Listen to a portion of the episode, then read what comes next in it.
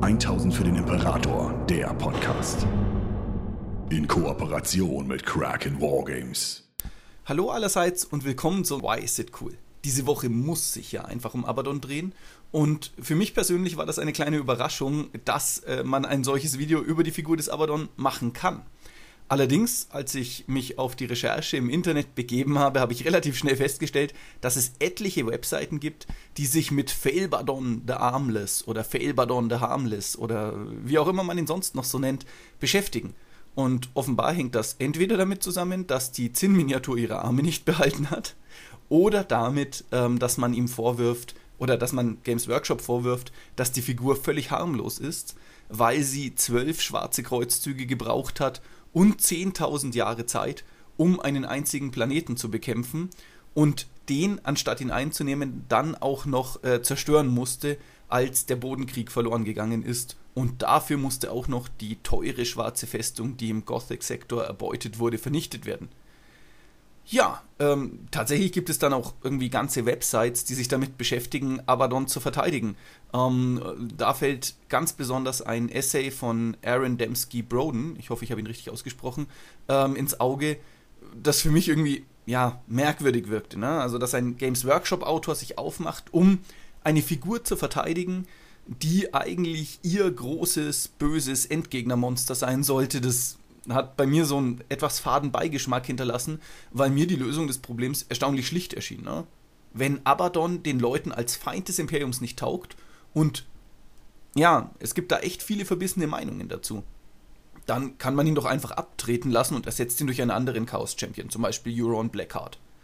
Aber je länger ich mich mit dem Thema beschäftigt habe, und ich habe dann dieses Essay von äh, Dembski Broden auch sehr, sehr intensiv gelesen und versucht nachzuvollziehen, wo seine Gedanken hingegangen sind, ähm, desto mehr habe ich ja mit meinem unverbesserlichen Optimismus eigentlich Dinge in der Abaddon-Figur gesehen, die mich immer begeisterter von ihr gemacht haben.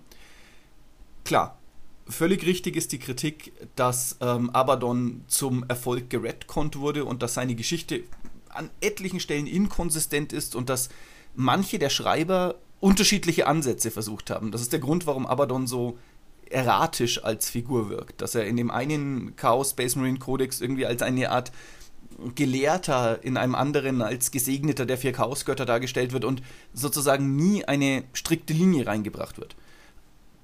Zumindest war das für mich so, bis ähm, ich die Horus Heresy gelesen habe. Und da ist mir eine Sache aufgefallen. Nämlich, dass Abadons Geschichte nicht die Geschichte des Chaos ist. Es ist auch keine Geschichte, die seinen Kampf gegen den Imperator beschreibt oder gegen andere Legionen, Abaddon kämpft für etwas, wohinter ich mich zumindest immer einigermaßen stellen konnte. Abaddon kämpft für Freiheit. Und angetrieben wird dieser Wunsch nach Freiheit von seiner eigenen Scham. Am besten, finde ich, kann man das mit diesem berühmten Zitat Horus was weak, Horus was a fool ähm, in Verbindung bringen. Abaddon schämt sich wegen etlichen Dingen. Sicherlich wegen des verlorenen Bruderkriegs aber auch wegen der Schande, dass die Sons of Horus von den anderen Verräterlegionen dann die Schuld zugeschoben bekommen haben. Er schämt sich, Horus blind gefolgt zu sein, und Abaddon hatte ja ganz zu Beginn der Heresy, als Horus tödlich verwundet wurde, die Macht und die Verantwortung, all das zu verhindern.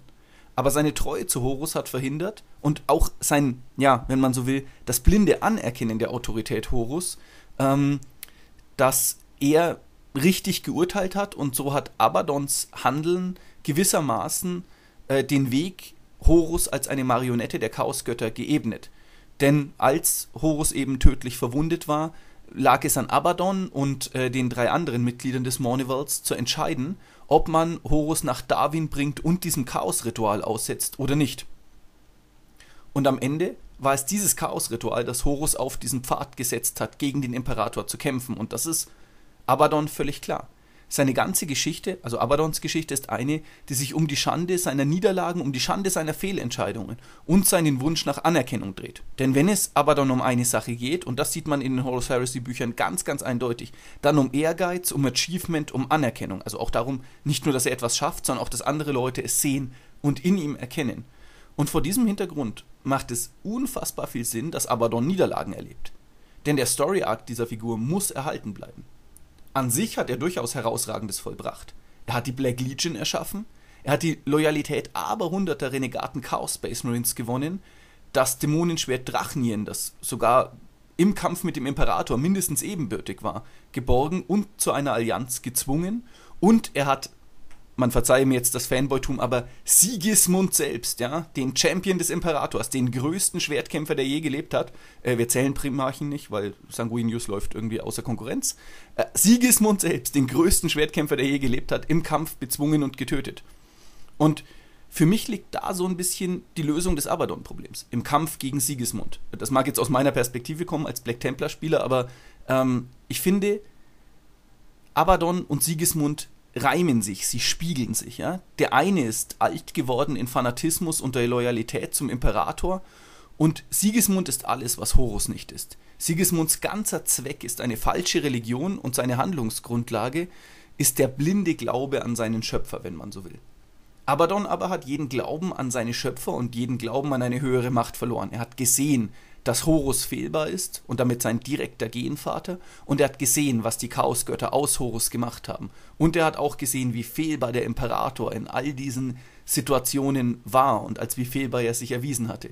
Und weil diese Wesen die Quelle seiner Schande und seines, ja, des Betrugs, den Abaddon erfahren hat, ausmacht, kämpft Abaddon nicht wirklich gegen das Imperium oder gegen die Verräterlegionen oder gegen die Primarchen, sondern Abaddon kämpft für den freien Willen und für eine Freiheit von diesen unglaublich grausamen und ähm, ja fast schon von oben aufgedrückten Autoritäten. Und aus diesem Grund sind seine Niederlagen für mich völlig in Ordnung. Denn am Ende des Tages ist das Universum von Warhammer 40k selbst gegen Abaddon. In diesem Universum ist kaum jemand frei. Niemand kann Zwängen, Autoritäten oder Hierarchien entkommen und alle sind irgendwo unterworfen. Oder die meisten. Und die wenigen, die es nicht sind, zahlen oft einen horrenden Preis für die Freiheit. Vor diesem Gedanken wird auch Abaddons Kampf gegen Cadia verständlich. Der oft gehörte Vorwurf ist, dass Abaddon Cadia ja schon beim ersten Mal mit Meteoriten hätte bewerfen können. Und vielleicht stimmt das ja. Vielleicht hatten die anderen zwölf Kreuzzüge auch tatsächlich das Ziel, Cadia so von Unterstützung abzuschneiden, dass der Angriff erst möglich war. Aber das ist überhaupt nicht der Punkt. Der Punkt ist, dass Abaddons Schamgefühl ihn diesen Planeten zerstören lässt er alleine kämpft oder er und ja, wenige Getreue, ich denke da an Istakar Kaon, ähm, wenn man die Talon of Horus Bücher gelesen hat, äh, gegen die Unterdrückung eines grausamen Universums an und als er droht, wieder zu verlieren und Cadia erneut nicht zu erobern, greift er, so meine Interpretation, zu einem Mittel, das er eigentlich nicht nutzen will. Die Eroberung Cadias wäre für Abaddon so eine Art Balsam für seine Seele gewesen, denn dann hätte er diesen Funken Anerkennung bekommen für seine Fähigkeiten und für seine Legion. Und das ist ihm wichtig. Ehre im Kampf und die Anerkennung der Mühen seiner Space Marines. Für mich ist das auch der Grund, warum er die Narbe behalten hat, die Sigismund ihm geschlagen hat, als eine Art Anerkennung, Ehrbezeugung. Zum einen für einen Gegner, den er überwunden hat, aber auch um sich selbst daran zu erinnern, welche großartigen Taten er eigentlich vollbracht hat. Und deshalb hat er sich auch Horus angeschlossen, während der Heresy, weil er gefühlt hat, dass die Mühen der Astartes vom Imperator nicht gewürdigt werden. Das ist sozusagen sein Ziel. Freiheit des Willens und die Anerkennung der Astartes unter seinem Kommando.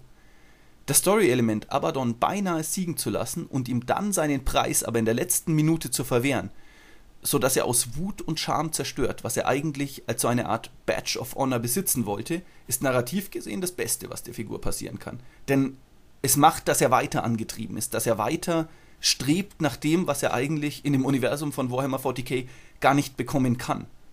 Und jetzt kommt aber dann noch Vigilus. Sicherlich, um den Nachmund-Gauntlet zu schließen und das Imperium Secundus zu, naja, aus seiner Warte heraus wohl zu befreien. Für sich und seine Legion und eben nicht die Chaosgötter.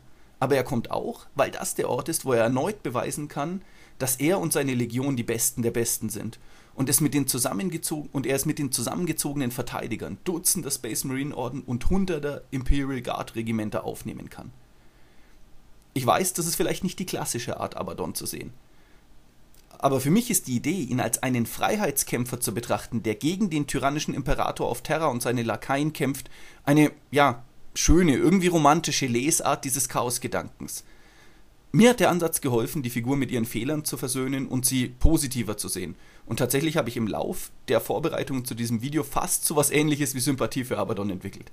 Das macht jetzt immer noch nicht, dass Abaddon zum Guten wird. Ne? Das macht immer noch nicht, dass er nicht ein grausames, böses Wesen ist, das man fürchten muss, weil er irgendwo auch immer diesen ganzen Gedanken eines Irrens und einer Fehlbarkeit, aber vor allem auch einer Grausamkeit und ähm, ja, Skrupellosigkeit in sich hat, die ihn trotzdem zum Bösen macht. Aber ja, vielleicht könnt ihr ja mit diesem Ansatz etwas anfangen. Für mich ist das der Grund, warum Abaddon ziemlich cool ist. Vielen Dank fürs Zuhören und ich freue mich auf eure Gedanken zu diesem Thema. 1000 für den Imperator, der Podcast. Besucht uns auf YouTube für die neuesten Beiträge, Videos und Battle Reports. 1000 für den Imperator ist ein inoffizielles Fanprojekt und wird in keiner Weise von Games Workshop unterstützt.